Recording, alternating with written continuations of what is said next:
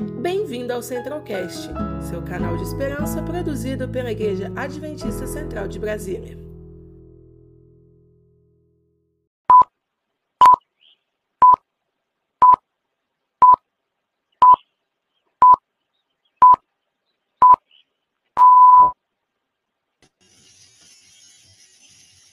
Olá, bom dia, tudo bem? Sejam todos bem-vindos ao nosso programa Hora 7. E vamos dar continuidade ao nosso livro, Permanecer em Jesus. Já estou aqui com o meu. E hoje nós temos dois convidados incríveis. Ela ao meu lado, que estou vendo aí na janelinha, Sara Queiroz. Seja bem-vinda, Sara. Obrigada, bom dia, Sara. bom Uh! dia, pastor. E estamos com ele, o pastor Felipe, ele que é departamental de jovens e está em Minas Gerais. Tudo bem, pastor? Bom dia, Saras. né? É muito bom poder estar junto aqui, diretamente de BH. Estamos juntos aí na área. Que bom, de BH para o mundo. E nós hoje vamos estudar o dia 8, ele que fala sobre a obediência. E nós vamos aprender hoje muita coisa importante para a nossa vida. É, eu achei algo bem interessante aqui no livro que diz que os que andam nos caminhos da obediência encontrarão muitas dificuldades. Mas na sua força, na força de Deus, viu?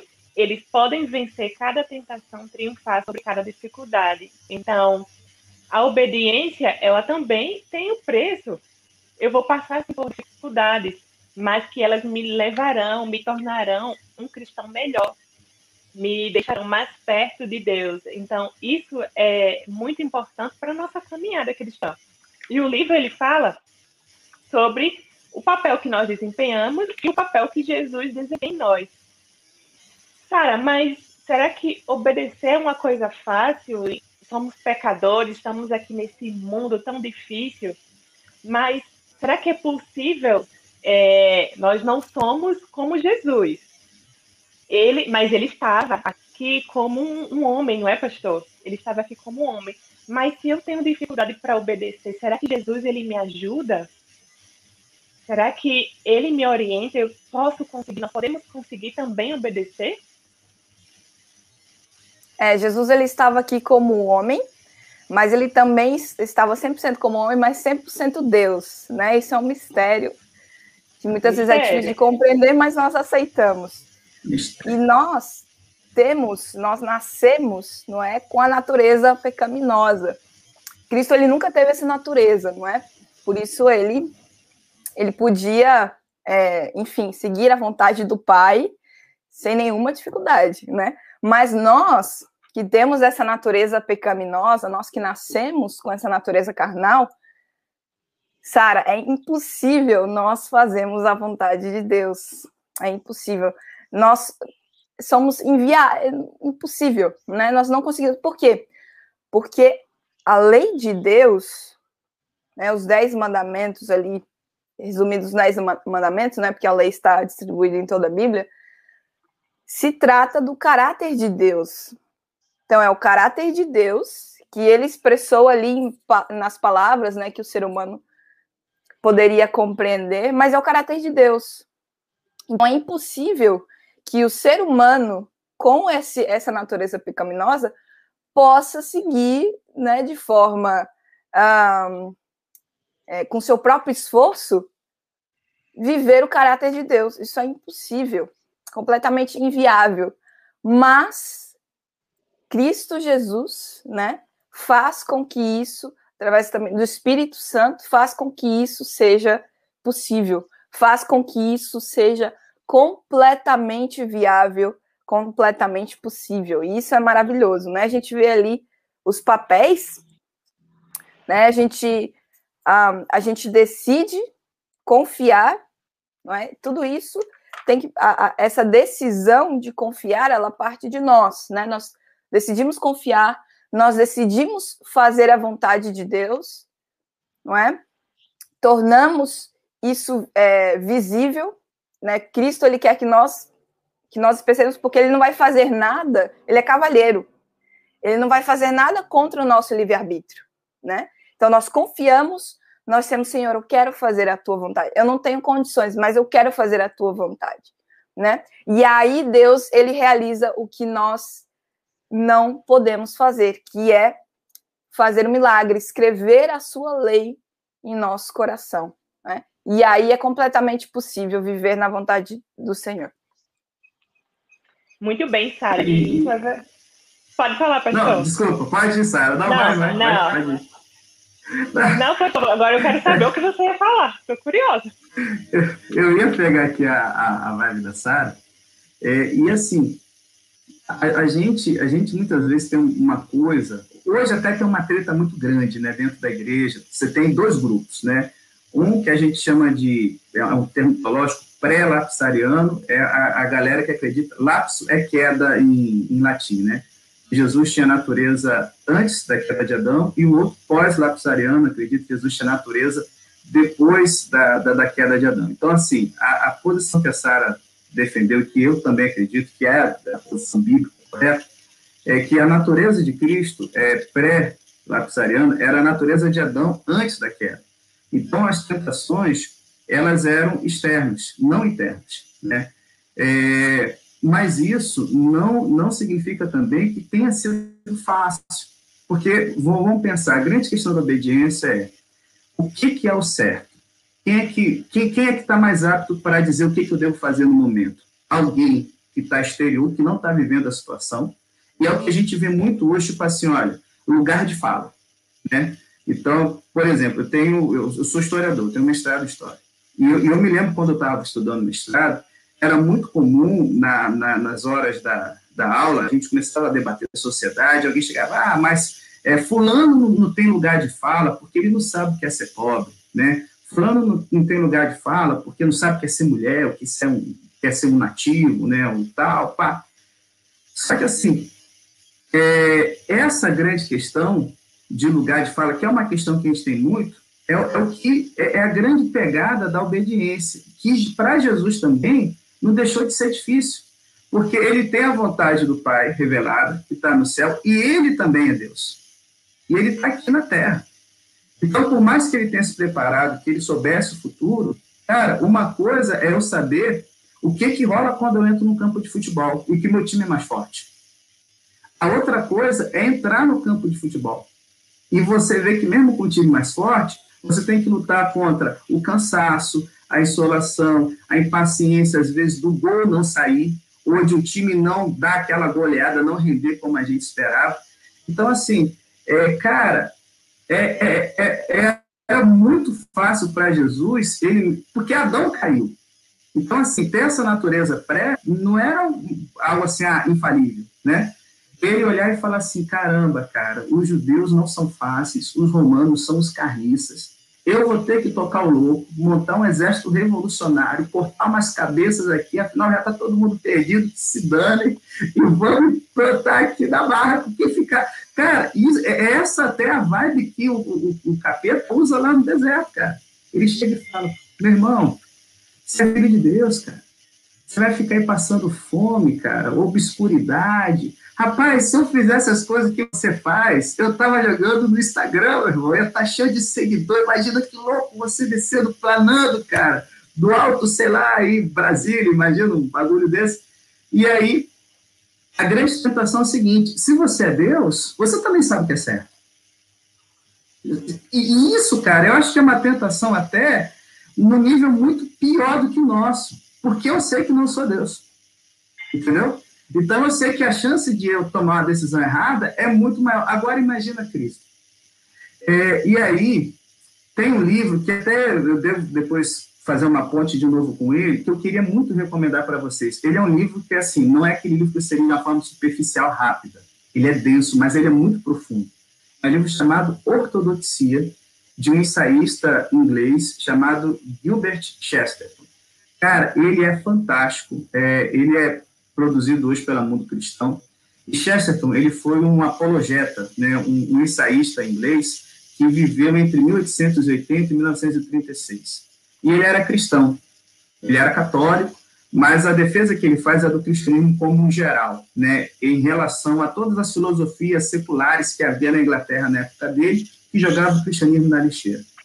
E aí ele conta nesse livro ele estava andando com o editor, e o editor falando que o ruim do cristianismo é que o cristianismo leva sempre a gente duvidar da gente, né? E que a falta, é, a, o que o mundo precisa é de pessoas que, que olhem para dentro de si e, e, tenham mais, assim, convicção do que são, entendeu? É, pessoas que, que olham para dentro de si tenham certeza, é, aquela coisa assim, que é confia em si mesmos. Já viu muito essa expressão? Sara, você tem que confiar mais em si mesmo, né? E a gente ouve muito isso. E aí, quando esse editor estava batendo no cristianismo, você tem que confiar mais em si mesmo, chefe. Ele estava no ponto de ônibus e passou um ônibus londrino com uma placa de um manicômio. Aí Chesterton olhou e falou assim, mano, olha para aquele ônibus ali, tá vendo aquela propaganda de manicômio? Ali é o lugar das pessoas que confiam em si mesmas. Porque o cara que confia em si mesmo, todo o coração, é um louco, gente. É o cara que diz que é uma galinha e ele acredita de todas as formas que ele é uma galinha e nada que você venha falar vai tirar a convicção dele. O, o que, que tem no, no, no hospício? O cara que acredita que é Napoleão, o cara que acredita que é Pedro Álvares Cabral. E, e vamos pensar hoje nessa sociedade louca que a gente vive, cheia de teoria da conspiração. Os caras são extremamente racionais. É, Cara, como historiador e pastor, a coisa mais difícil é você desmontar uma teoria da conspiração, porque o cara, ele fez todas as coisas lógicas. E, e tipo assim, né, digamos, vou pegar a parada do terraplanismo. Não, que a Terra é plana, e o cara mostra um monte de cálculo e tal. Tá vendo? Se fosse girando, a gente estava escorregando da Terra. Aí você vira e fala, velho, mas todo mundo, né, os cientistas, não, mas isso é uma conspiração. E, mas, cara, é, é, e você já não viu que às vezes pode estar errado? É, mas aí que tá, os caras estão tentando tirar a verdade através do erro. Você tenta provar que um cara paranoico que acha que todo mundo quer matá-lo, que é mentira, ele vai dizer não, mas quem sabe você não quer me matar também? Essa é a furada da vida. E, e essa é a grande tensão da obediência com, sabe, é, confiar mais em si mesmo. Então, assim, é, Jesus não teve a natureza pós-lapsariana de, de, Adão na queda, porque é até blasfêmia, gente. Você pensar que Jesus viu uma gata passando na rua e ele sentia ali tesão com aquilo, cara, isso aí é você rebaixar a santidade de Deus, igual que algumas pessoas acreditam. Mas mesmo as tentações, é, é, não sendo internas, mas só o que vinha externo, era até no nível, acho que pior, por causa dessa tentação de confiar em si e ele podendo se dar esse luxo. Né? É verdade. E cada vez mais a gente deve tirar isso de, de colocar, às vezes, pastor, a confiança, essa autossuficiência, que isso nos atrapalha muito. Porque hoje o mundo, o mundo prega sobre isso, que eu sozinho eu consigo, eu sozinho eu realizo, que eu sou top, que eu sou 10. Eu sou tudo isso, mas se eu estiver ao lado de Jesus não podemos excluir a parte principal de Jesus em nossas vidas. E o livro ele fala justamente sobre alguns passos de obediência. Imagine só você, se Maria tivesse ali desistido, não obedecido quando o anjo apareceu para ela e anunciou a chegada do Messias, que ela seria mãe, que ela iria gerar uma criatura ali é, que iria salvar o mundo. O que será que teria acontecido se ela não tivesse obedecido? A Bíblia fala que ela simplesmente disse: Eis aqui a serva do Senhor, cumpra-se em mim o teu querer. O livro também fala sobre outros personagens que obedeceram, como os dez leprosos, a cura de Naamã. Fala sobre também histórias de pessoas como eu e você, que aqui, na, aqui em nosso meio, né, uma história recente, de 2004, de um casal que decidiu apenas fechar sua pousada no sábado para seguir a vontade de Jesus. E você, Sara, o que você pensa a respeito disso? Será que obedecer foi apenas para aqueles que viveram no tempo de Jesus? Ou nós também podemos obedecer? Como será que nós conseguimos realizar é, esses feitos por força própria? Será que nós conseguimos sozinhos? Não, é impossível. é, sim, nós, nós, com certeza é possível com que nós um, vivamos na vontade do Senhor até os dias de hoje, né? Nessa história aqui, a gente vê que eles decidiram fechar as portas é, da empresa deles de turismo, ou seja, imagino que no sábado era um dos dias mais, mais é, é, badalados ali, de né? Lucro, tinha, né? De lucro, com certeza. Mas eles confiaram, fecharam as portas e algumas pessoas, né, falaram, ah, mas como é que vocês vão? Tiveram dificuldades, né? Mas o incrível foi que daquele momento ali em diante, é, por um bom tempo, né?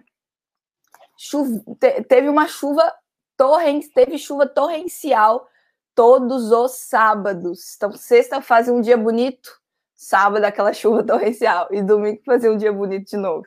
Né? Então, a gente vê como quando a gente se coloca. Aí que está a questão. Nós nos expomos em fazer a vontade de Deus, e aí Deus faz o milagre, o, o que nos é impossível, né?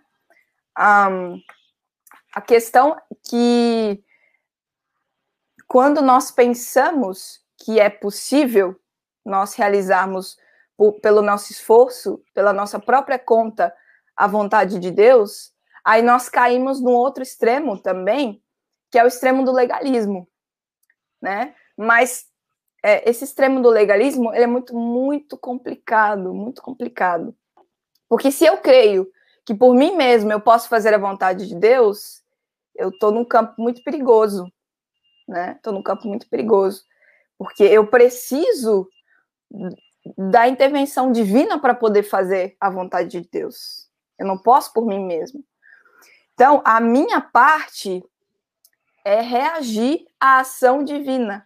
É Deus quem faz a ação. A minha parte é só a reação, né?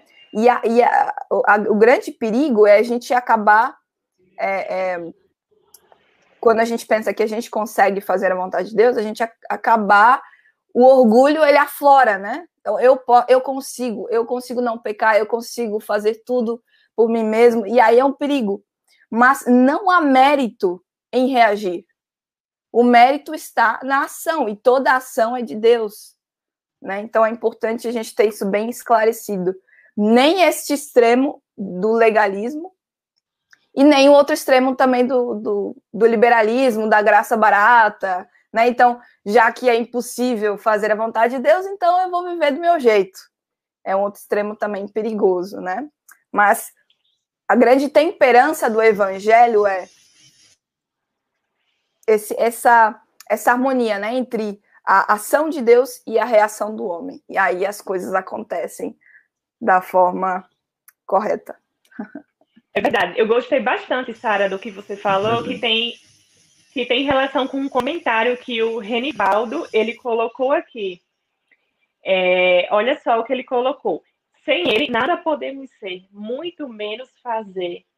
Ele é que realiza o querer e o realiza segundo sua boa vontade. Então, sem ele, nada, absolutamente nada tem sentido. E, e, isso também me fez lembrar, pastor, da, da história dos dez leprosos. Quando, quando eles clamaram por ajuda, Jesus apenas disse: vá lá e mostrem aos sacerdotes o que eu fiz. Vão lá. Mas isso faz algumas pessoas pensar: eles foram curados porque foram ali se exibir? Ou eles já estavam curados? Como assim? O que é isso, pastor? Poderia explicar melhor para nós? Se eles não tivessem ido mostrar, não teria curado? Não teria cura? É, é. Sabe, Sara? Assim, o legal do, do bate-papo hoje é que aqui em Minas, trem é tudo, né? Então, chega assim, ah, é, me dá um trem aí, a pessoa entende o que, que, é. O legal é que hoje aqui eu falo Sara e eu não tenho como errar ninguém, né, cara? Eu falei Sara, as duas já estão dentro. então, assim, é, eu estava pensando do que a, a Sara estava falando, e em cima da sua pergunta, pegando a história dos leprosos.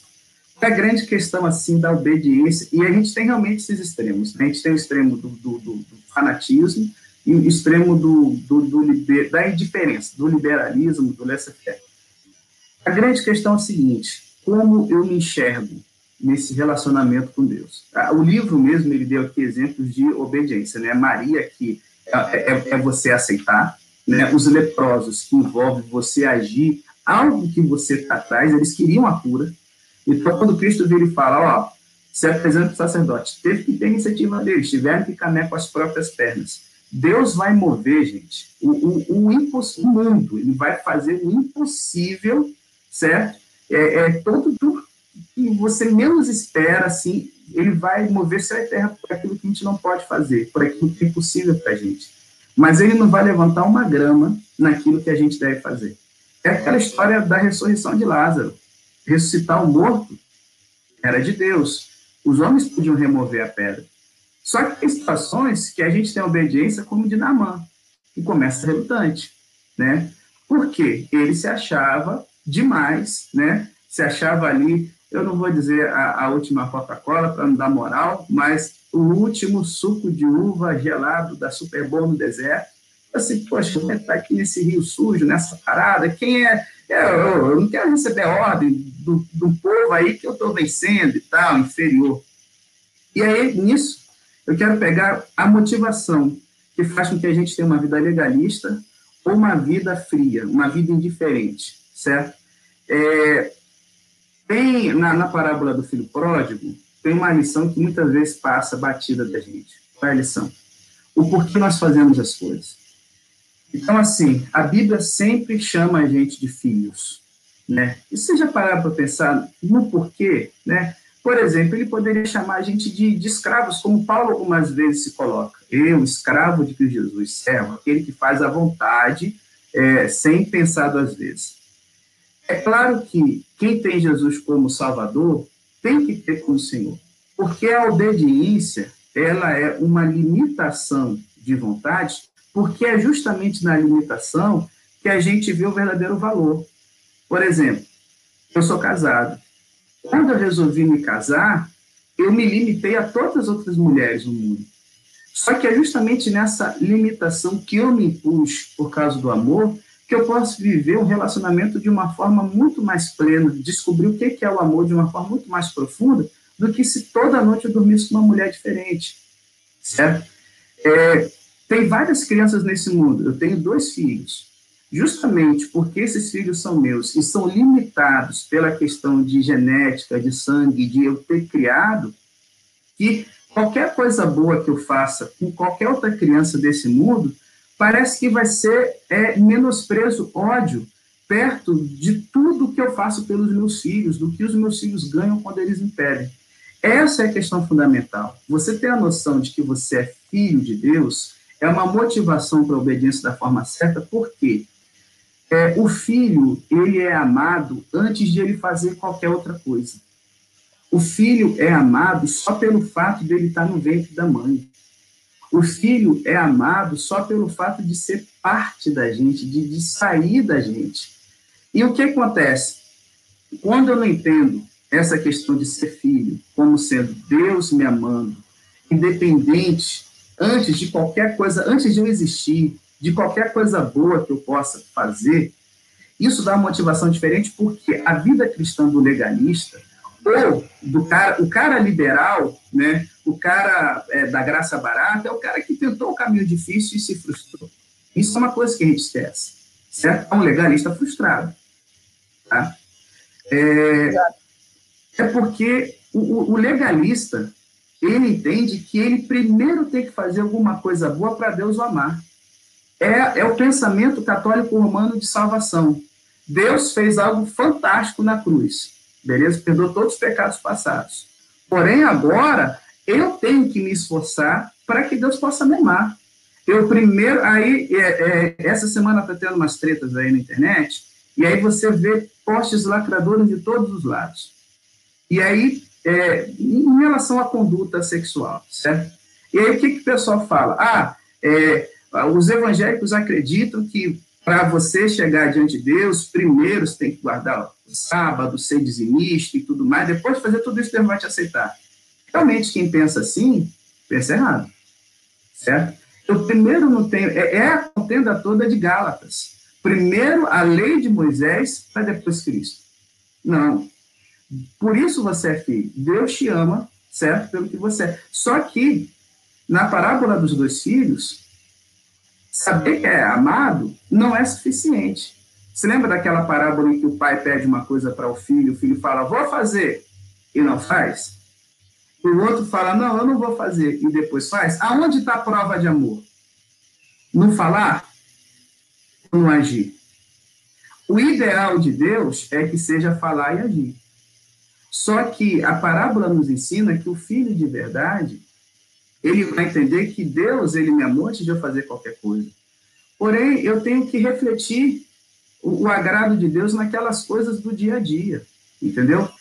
É, a, a, questão da obediência, gente, a gente entende a, a profundidade dela, ela se enraiza no nosso coração da forma certa, quando a gente entende que quebrar, vacilar com Deus, é, é ser um picareta, é, é, é assim, é, a gente, uso uma expressão do Rio, não sei se é em Brasília, é, é feia, palavrão, mas a gente sacanear o ser, cara, que mais fez tudo por nós, se a gente for parar a pensar na nossa vida e que a gente não merece nada. É, a grande diferença da obediência, para fechar, eu já estou aqui falando demais. Eu tenho carteira de motorista. Já ultrapassei o sinal vermelho uma vez ou outra. Né? No Rio, eu sou de lá. Se não faz sinal vermelho de noite, nem por essa. Já tomei multa. Cara, o que, que você sente quando toma uma multa de trânsito? Raiva, fica chateado, mas aquilo não, não afeta em nada, certo? Eu sou casado. Cara, não tem como comparar a dor no meu coração quando eu faço uma coisa que eu magoo a minha esposa do que quando eu transgrido uma lei de trânsito. Certo? Por quê? Porque a minha esposa tem um relacionamento. Ela me ama. Eu sou uma pessoa melhor por causa dela. Sabe? E assim, quando você magoa, vacila com alguém que você ama, é infinitamente menor do que transgredir um sinal de trânsito. Mas dói demais. Por quê? Porque você entende que você é importante para aquela pessoa, aquela pessoa é importante para você. Esse é o problema que a gente vê com a questão da obediência. Entendeu? O que é importante para mim? Eu, o que eu penso, é uma vida que gira só em torno de si mesmo ou a pessoa que, mais do que uma pessoa, um crush que a gente tem, uma pessoa que a gente ama, é Deus que se entregou para a gente ter uma vida diferente. Aí a motivação para obedecer é com alegria, porque é, a gente paga o amor amando. É verdade. E uma coisa que eu achei muito interessante é que a obediência ela é para o nosso próprio bem quem vai sair beneficiado disso somos nós mesmos. Assim como Sara, que, que é nutricionista, imagina aí, Sara, você passar uma, uma dieta, uma orientação para o seu paciente e ele não seguir nada. Então, ele que não será o beneficiado. Então, é um presente para Sim. mim, para você, para nós, que Deus, com muito carinho. E às vezes Sim. alguns jovens alguns jovens falam, ah, mas esse negócio de obedecer lei, como assim? É só coisa chata, não pode, não pode, não pode, não pode, não pode. Mas a gente não vê que por trás desse não pode está um viva melhor, seja feliz, é, honrar o seu pai e mãe vai trazer a você mais felicidade, mais vida plena. Então, tudo isso, atrás desse não, está é, vários, tem vários brindezinhos, vários presentes lindos de Deus para nós, que a gente não deve focar nisso como algo que é pesado, difícil, mas sim como bênçãos. E nós aprendemos nesse capítulo que a obediência é um dom de Deus. Um dom de Deus, sim. E quando Jesus produz a, a obediência em nós, isso significa que ela é um dom, porque eu sozinho não consigo. Então, olha só que presente para nós a obediência como um dom, Sara. E como pode, vamos agora falar sobre essa questão da obediência como um dom de Deus, porque a gente já está já tá avançando para as partes finais do nosso livro. E o que vocês têm a dizer sobre isso, Sarinha? O que você pensa a respeito da obediência, esse presente e esse dom de Deus? A obediência é o presente que Deus nos oferece. É, eu creio que também uma das razões pelas quais é, muitas vezes nós caímos no erro de pensar que a lei de Deus é um fardo, é que nós não compreendemos a, o contexto em que ela foi escrito, ou a forma em que ela foi escrita, né, ou o, um, o carinho de Deus por trás da lei, ou o que ele realmente quer que nós entendemos através dela. se nós vamos para é, nova tradução, é, nova tradução na linguagem de hoje, a Bíblia que eu tenho aqui, eu não gosto muito da, dessa tradução aqui do Êxodo 20, porque, infelizmente, nessa tradução se quebrou bastante o, o, o, o, que, o texto original quis trazer, né? E a gente vê aqui que os Dez Mandamentos, a lei de Deus, ela está escrita no imperativo, né? Não adore outros deuses, não faça nenhuma é, imagem de escultura, né? Não mate, não cometa adultério, não roube e assim por diante, né? Tá no imperativo. Mas se nós, bom, o pastor pode dizer isso muito melhor do que eu, mas se nós vamos ao original e, e vemos ali é, realmente o que, o que Deus quis dizer ali quando ele escreveu, creio que a, a, a tradução da é, Ferreira, João Ferreira de Almeida, né, é muito mais fiel nesse sentido, porque a gente vê é, não no, é, a lei não que não foi escrita no imperativo, mas ela está no futuro, né? Então não tomarás o nome do Senhor teu Deus em vão, não farás para ti imagem de escultura, não matarás, não adulterarás, não furtarás e assim por diante. Né? Então nós vemos é, que a lei ela não está no imperativo, não é uma ordenança de Deus. Então é, é, você precisa, vai, faça isso. Não. Na verdade, é uma promessa, por isso que está no futuro. Então, se você permanecer em mim, filho, que é o que nós est estamos estudando nesse livro. Se você permanecer em mim, se você me autorizar, então eu vou escrever a minha lei no seu coração e aí você não, e aí tu não farás para para ti imagem de escultura. E aí tu não matarás. E aí tu não cometerás adultério. E aí tu não roubarás e assim por diante. Então, na verdade, a lei de Deus ela é, se trata de uma promessa né, se trata de um dom, um presente, algo que Deus oferece ao ser humano, né? Porque justamente o que Deus, Deus sempre oferece o que ele é, e como nós vimos, como eu tinha falado anteriormente, a lei é o caráter de Deus, é o que ele é, né? Então, é uma dádiva, é um dom que Cristo oferece, e ele oferece exatamente o que ele é. E é um presente é, mesmo, porque sozinho, pastor, eu não consigo Sozinho eu não, não consigo, é, pastor, por isso que você... é, Desculpa ter te interrompido. E agora? É, realmente. Não, é, agora é um presente, é um presente mesmo. E, né, é, foi lá, que dá uma belezinha e tal. É, realmente, Sara, é um presente mesmo. E assim, eu, eu, queria pegar essa parada da promessa que a, a Sara, Sara Pagarda, a Sara Queiroz falou, é o seguinte, é, até como, quando eu comentei com vocês do, do, do livro Ortodoxia do Chesterton, e ele trabalha no, no, trecho do livro justamente isso, porque hoje a gente vive uma sociedade anárquica, certo? Que ela, o, ela, ela quebrou de tal forma a, a, a ideia da razão, tentando de defender a razão, que a gente não tem mais uma sociedade em busca de respostas. A gente tem uma sociedade em busca de perguntas, que chega ao ponto de duvidar sobre a capacidade do ser humano de compreender alguma coisa. Isso é uma coisa racional, uma coisa louca. E ele vai trabalhando como isso é uma contradição, né? É, dialogando com tendências da época, como o evolucionismo, como o anarquismo, como o socialismo, como os conservadores de direita. Então, ele vai batendo em todos, né? E que ainda são tretas ideologias que a gente tem hoje, é, discutindo, questionando e querendo ressignificar a fé cristã. Mas tem um trecho aqui que ele vai falando com o anarquista, que é, é um anarquista inglês famoso chamado John Davidson, que ele se revoltava com a ideia de uma lei ter não, certo? Proibir alguma coisa. E que a, a, a vontade tinha que ser acima de tudo, a vontade tinha que ser restrita, as pessoas tinham que ser livres para fazer o que quiser. É aquela filosofia do é proibido proibir, né? E aí Chesterton ele fala o seguinte, tem uma coisa que a gente escapa quando a gente pensa nos mandamentos da Bíblia. O não de Deus, ele é parte inescapável do eu quero. para você querer alguma coisa, o não tem que vir junto. Vou dar um exemplo.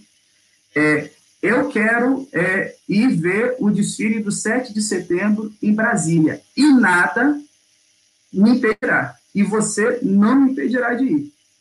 Gente, eu quero ir, certo? Só que para eu ir para Brasília, eu tenho que não querer estar no Rio.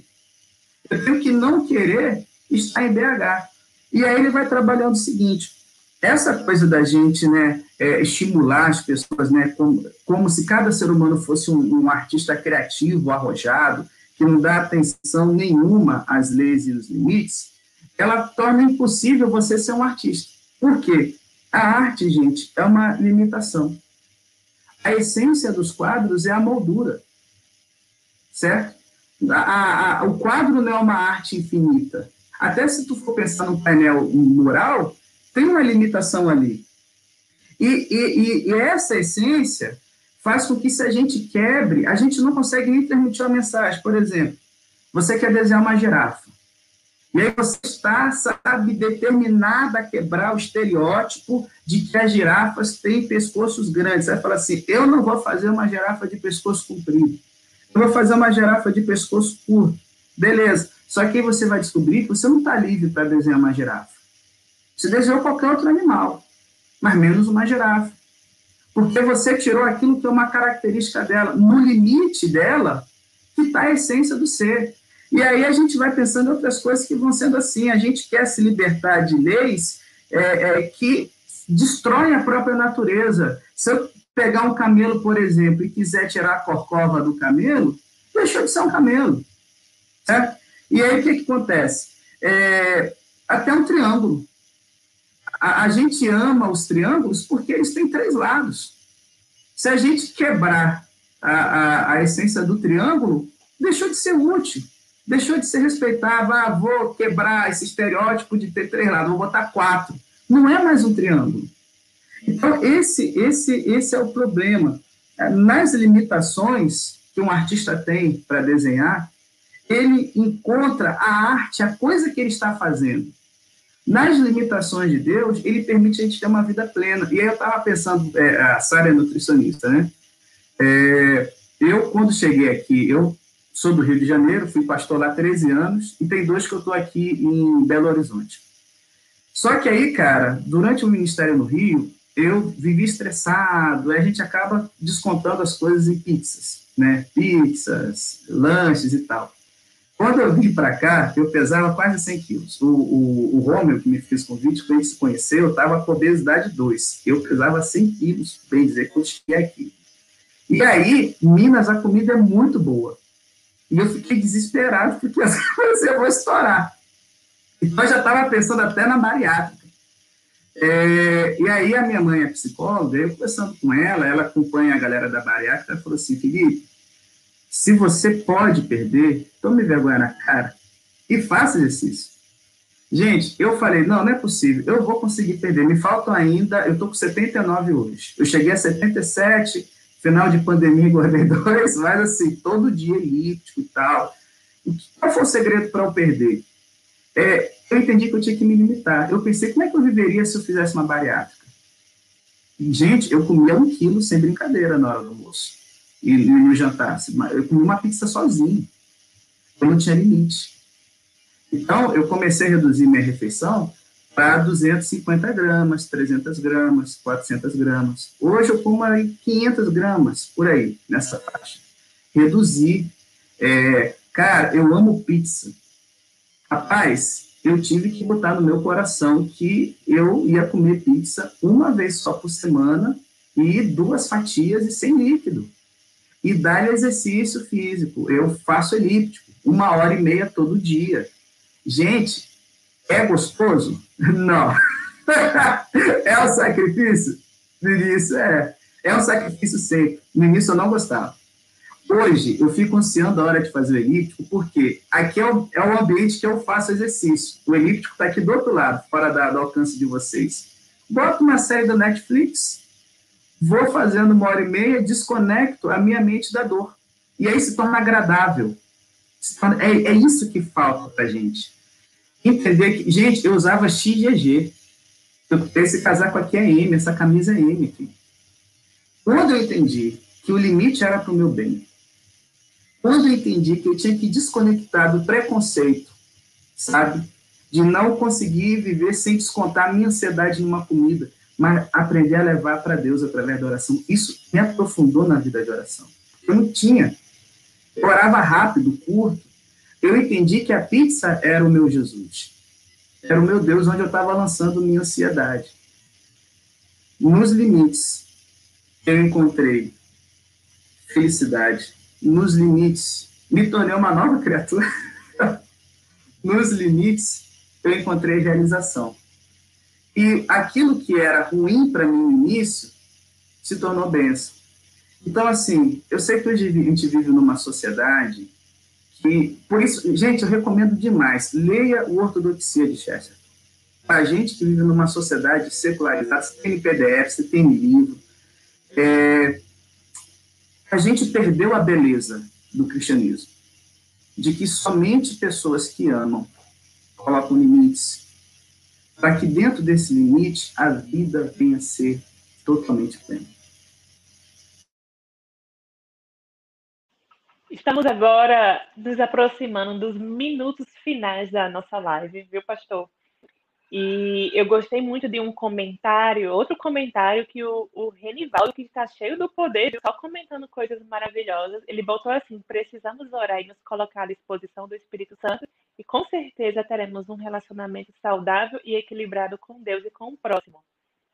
Eu gostei também aqui da Francisca Justino, ela botou aqui: Deus é maravilhoso, que bom começar o dia motivada por essas mensagens enriquecedoras para a nossa vida espiritual. Amém, isso é verdade. E para finalizar, é, cada vai dizer uma, uma palavrinha final, vou passar para vocês, mas a obediência, você que está nos ouvindo, a obediência nos traz a felicidade, proteção. E nós sabemos bem o que aconteceu com Adão e Eva. Por causa de uma falha, de uma coisa que eles fizeram, eles perderam de morar naquele jardim. Eles saíram perdendo, sim. Então, você, eu, toda vez que a gente desobedece, a gente perde alguma coisa. Infelizmente. Mas não se esqueça que Jesus, ele está ao seu lado, ele está pronto para te ajudar, ele está pronto também para te receber. E essa live ela foi muito importante, o estudo desse capítulo foi muito especial, porque hoje nós aprendemos é, o amor de Deus, o poder que ele tem e também esse dom que ele nos deu como presente, que é a obediência, que tem uma função muito importante, que é nos preservar de sofrimentos que é no cuidar de nós de uma maneira tão especial. Os heróis da fé também passaram por suas dificuldades, assim como Moisés, ele teve, ele falhou, ele desobedeceu no momento ao ele circuncisar o seu filho, e ele também teve ali, foi chamado ali na repreensão. Então, cada vez que a gente desobedece, algo irá acontecer. E não é por causa que Deus está me punindo, não. São as minhas escolhas. E para finalizar, Sara, eu queria que você dissesse algumas palavras, depois vamos pa passar para o pastor Felipe a respeito da obediência, o que você deixaria para os nossos amigos que estão nos acompanhando, Sara? Eu nunca se esqueça que quando Deus te pede algo, ele nunca, ele não está querendo te privar de prazer ou de prazeres, mas ele está querendo te livrar de problemas. Então nunca se esqueça disso. E também nunca se esqueça de que não é você, através do seu esforço próprio, que vai alcançar essa obediência. Lembre-se da história do filho pródigo. O filho pródigo ele foi sujo, maltrapilho, fedido porque ele tinha se alimentado com os porcos, assim como ele estava, ele foi até a presença do pai. E automaticamente, quando ele chegou na presença do pai, o pai deu um abraço, o pai trouxe uma roupas novas, colocou, cobriu o, o filho da sua vergonha, da sua podridão, da sua sujeira. O pai colocou sandálias nos seus pés. O pai colocou o anel no seu dedo, né, simbolizando é, aliança, aliança restaurada. Então, vá a Deus como você está. E aí, quando você for a Deus, quando você se encontrar com Deus todos os dias, né? Estamos estudando sobre permanecer em Jesus. Então, se você permanecer em Jesus e se encontrar com Ele todos os dias, aí Ele vai automaticamente fazendo as transformações na sua vida. Esse é o resultado da comunhão com Deus, da graça de Cristo atuando no nosso coração. E eu vou ler aqui uma frase que eu achei muito, é, muito especial, é, do Dennis Smith, né, que o, que o autor traz. Ele diz: quando temos uma boa relação com Deus através da plenitude do Espírito, a obediência surge natural e espontaneamente no coração, sem sequer pensarmos nela. E aí, a obediência se torna um deleite, não mais um fardo, se torna algo prazeroso. E aí nós entendemos porque Davi escreveu, né, nos, em vários momentos nos Salmos, ó, oh, como amo a tua lei, me deleito na tua vontade, nela medito dia e noite, né? Porque ele entendeu que na verdade se trata de uma promessa, que ao estar na presença do Senhor constantemente, ele realiza através do Espírito Santo os milagres no coração do, ser humano.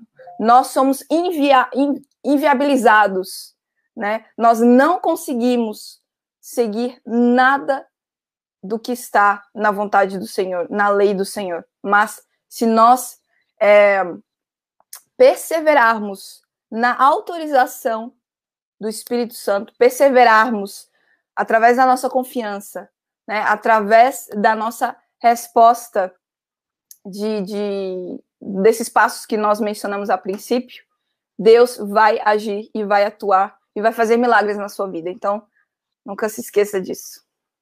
Amém, amém, Sara. É verdade. Eu preciso autorizar o agir dele em minha vida. E aí, pastor? Amém. Não, cara, a gente fica até sem palavras, Sara, assim, no ponto. É, para completar, nem, nem completar de faltar, mas para né, fazer parte aí, é, eu queria deixar com vocês Filipenses 3, 7 ao, ao 11. É, eu sei que a tentação da gente hoje é, são dois sempre extremos, né? E eu não vou dizer que o cristão ele se mantém no equilíbrio, porque o equilíbrio sempre vai ser o certo, como se evitar um ponto ou outro. Vai ter momentos da vida em que a, aquele que anda com Deus vai parecer uma posição extremada, certo? Mas não porque é, ele confia só em si, é porque ele confia em Deus e o resto do mundo confia somente em si mesmo. Só que assim, como é que eu posso saber o que, que é fanatismo e o que, que é uma vida com Deus, uma vida dedicada a Ele? Paulo em Filipenses 3, eu vou ler aqui na nova versão transformadora. Filipenses 3, 7 a 10, depois de ele falar o que ele era, né, como fariseu, prateleira de cima, membro do Senado judaico, que era o Sinédrio, cara rico, inteligente, sabe, o influenciador digital dos judeus. Ele fala o seguinte: todas essas coisas que para mim eram importantes, né? Verso 7. Pensava que essas coisas eram valiosas, mas agora as considero insignificantes por causa de Cristo. Sim, todas as outras coisas são insignificantes comparadas ao ganho inestimável de conhecer a Cristo Jesus, meu Senhor. Por causa dele, deixei de lado todas as coisas e as considero menos que lixo, a fim de poder ganhar Cristo e nele ser encontrado. Não conto mais com a minha própria justiça, que vem da obediência à lei, mas sim com a justiça que vem pela fé em Cristo, pois é com base na fé que Deus nos declara justos. Quero conhecer a Cristo e experimentar o grande poder que o ressuscitou. Quero sofrer com ele, participando de sua morte, para de alguma forma alcançar a ressurreição dos mortos. Não estou dizendo que já obtive tudo isso, que já alcancei a perfeição, mas prossigo a fim de conquistar essa perfeição para o qual Cristo me conquistou. É, é, isso tem que ser uma coisa que a gente não pode esquecer nunca, sabe? É, às vezes a gente vê algumas mensagens, né, ah, é, que são subversivas. E aí você pensa, é isso aí, tem que jogar. Eu, eu vou dizer, gente, eu, eu nasci no lar adventista. Sou pastor com 15 anos. Chegar assim, Felipe, você está feliz com o que você vê na igreja hoje? Eu digo não. Ellen White fala em primeiros escritos que é, mundanismo é buscar o aplauso e, e, e o aplauso desse mundo em vez do aplauso de Deus. E ela fala que frieza e formalidade são as características das igrejas, no qual eles pertenciam antes de, de se tornarem adventistas e que eles haviam abandonado porque eles perceberam que a vida em Cristo é uma vida rica, o que Paulo fala, é uma vida que essa obediência, essa comunhão, tem que te levar a ter poder, um poder sobrenatural. Sabe, o poder que vocês. É, é, eu vou te dizer, a vida cristã é difícil, gente, mas aquele que anda com Deus, que tem a comunhão verdadeira, ele se sente como se fosse invencível. Ele não se sente desamparado, sabe? E aí, cara, quais eram as igrejas dos mileritas? Eles eram batistas, congregacionais, metodistas, presbiterianos. Ellen White está dizendo, cara, que a frieza e formalidade que marcam eles. E aí, hoje, eu, eu te falo, será que a gente vê a nossa igreja mais fervorosa do que a igreja batista? Eu não estou dizendo pentecostais, a igreja batista, a igreja congregacional, a igreja presbiteriana, a igreja metodista. Se ela não está, alguma coisa está errada.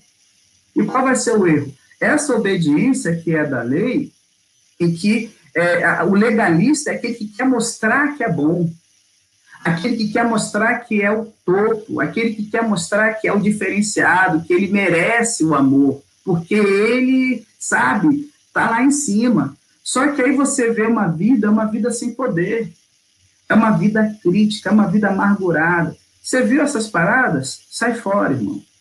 Ah, tem outro aqui, um jovem revolucionário, aquela ideia, vamos subverter tudo, jogar tudo fora e tal.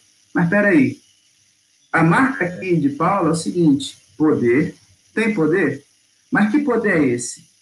O poder que visitou a Cristo dentre os mortos, que fala o seguinte: você ainda está incompleto. O cristão é alguém com uma faixa bem grande, em construção. O poder de Deus é aquele que impulsiona a gente para dizer: eu sou incompleto mas pela graça de Deus, eu vou ser melhor amanhã do que sou hoje. E hoje eu estou melhor do que fui ontem. Cristo aceita todo mundo como está. Só que sabe, e aí eu fecho a última alusão a essa ortodoxia. A, a diferença entre Cristo nos aceitar como nós estamos é a mesma entre um homem e seus amigos e um homem e sua mulher. Os meus amigos, galera, não querem que eu mude nada os amigos da gente sempre vão falar: não, é isso aí, você está certo, continua assim, porque eles gostam da gente como a gente é. E aí, cara, beleza. Só que a mulher não. A mulher nos ama de uma forma mais profunda que os amigos e ela quer mudar você a todo tempo. Por quê? Porque ela vê que você pode ser alguém melhor amanhã do que você é hoje. Entendeu? Então, assim, que poder é esse que você está experimentando? É um poder em que a gente só aceita Cristo e continua como está? Aí você resolve o problema do pecado tirando a, a, a noção de pecado. A obediência é uma benção. Que você possa sentir esse poder que Paulo buscou, considerando as filosofias desse mundo, as ideologias, os conceitos humanos, sabe, religiosos, como algo que está para fora, que não está externalizando o entusiasmo, o fervor de alguém que encontrou Cristo, encontrou o maior tesouro e alguém que não pode ser decepcionado jamais. Gente, foi um prazer estar com vocês. Deus abençoe ricamente. Tamo junto aí, até a próxima. Amém. E agora nós vamos ler aqui alguns comentários. Eu vi aqui que a Linda Mar Ferreira colocou. Esse trio foi usado por Deus. Amém. Glória a Deus. Amém. Também vi aqui o comentário da Silvânia Nunes. Deus, ele é maior que tudo. Devemos obedecer não por nossa vontade, mas sim pela vontade de Deus. É, o Romeu colocou aqui: a vontade de Deus é o nosso guia no escuro. Outro comentário aqui foi a da Tamiri Silva Lacerda. Ela disse assim: só tenho a agradecer a Deus por mandar esse link para assistir, pois precisava ouvir a palavra de Deus. Estou passando por uma situação bem complicada, mas Deus usou vocês. Então, nessa manhã, Amém. você com certeza ouviu a voz do Senhor, um convite à obediência, que é isso que ele nos pede. E eu queria encerrar, antes do pastor orar, eu queria encerrar com o verso de Provérbios, Provérbios 3, capítulo, capítulo 3, versículos 5 e 6 Confia no Senhor de todo o teu coração e não te estribes no teu próprio entendimento. Reconhece-o em todos os teus caminhos e ele endireitará as tuas veredas. Então, se eu quero que o Senhor cuide de mim, se eu quero que o Senhor satisfaça os meus desejos, que ele me proteja dos meus inimigos, que ele me conduza, que ele me direcione, eu preciso escutar a sua voz. Eu preciso escutar a voz dele. Como é que eu vou trilhar um caminho seguro se eu não estou escutando a voz dele, se eu não estou seguindo os conselhos dele? Então, eu preciso ouvi-lo e eu preciso, além de tudo, reconhecer que ele é o Senhor de minha vida, que ele é o meu Deus. E realizar, é, obedecer por mim mesmo é impossível. E isso vem dele. Tá bem? Então, convido o Senhor para ser o, o guia da sua vida, sua bússola, a sua lâmpada em meio ao escuro. A live de hoje foi muito especial. A obediência é um, é um tema muito importante, porque o resultado da obediência traz outro, produz outros resultados positivos. E eu agradeço a participação da Sara, do pastor Felipe e de você que nos acompanhou até aqui, porque nós ficamos exatamente mais de uma hora, uma hora e três minutos conversando. Eu não vi o tempo passar. Mas quando a gente fala de Deus, parece que o tempo voa e a gente não percebe. E foi assim, foi um momento leve, uma discussão abençoada. E assim como a Tamires comentou, ela estava precisando ouvir essa, essa palavra, eu estava precisando. Nós necessitamos muito de Deus todos os dias, como a Sara falou. É um encontro diário, são passos. E agora, aproveitando a presença do pastor, você poderia orar por nós? Posso? Vamos lá.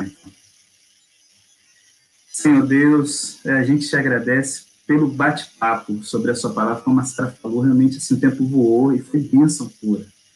É, senhor, eu queria colocar os jovens da Igreja Central de Brasília e os demais que estão acompanhando a gente agora, os que vão ver mais na frente, no futuro, esse vídeo vai ficar aí no YouTube.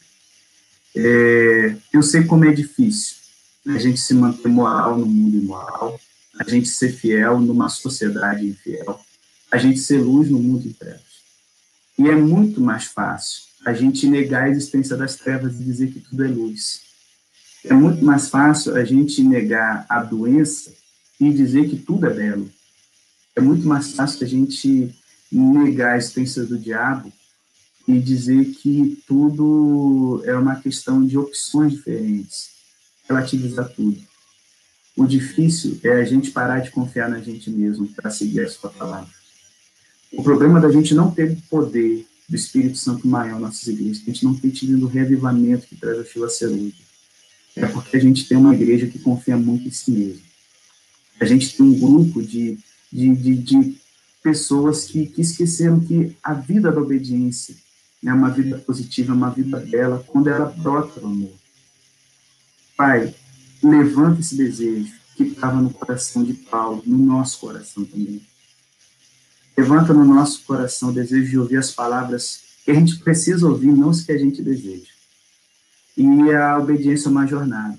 A gente vai falhar, mas que a gente possa lembrar que estamos em construção, é uma promessa de Deus em Hebreus, que aquele que começou a boa obra, o arquiteto da nossa vida, ele vai concluir, ele vai terminar.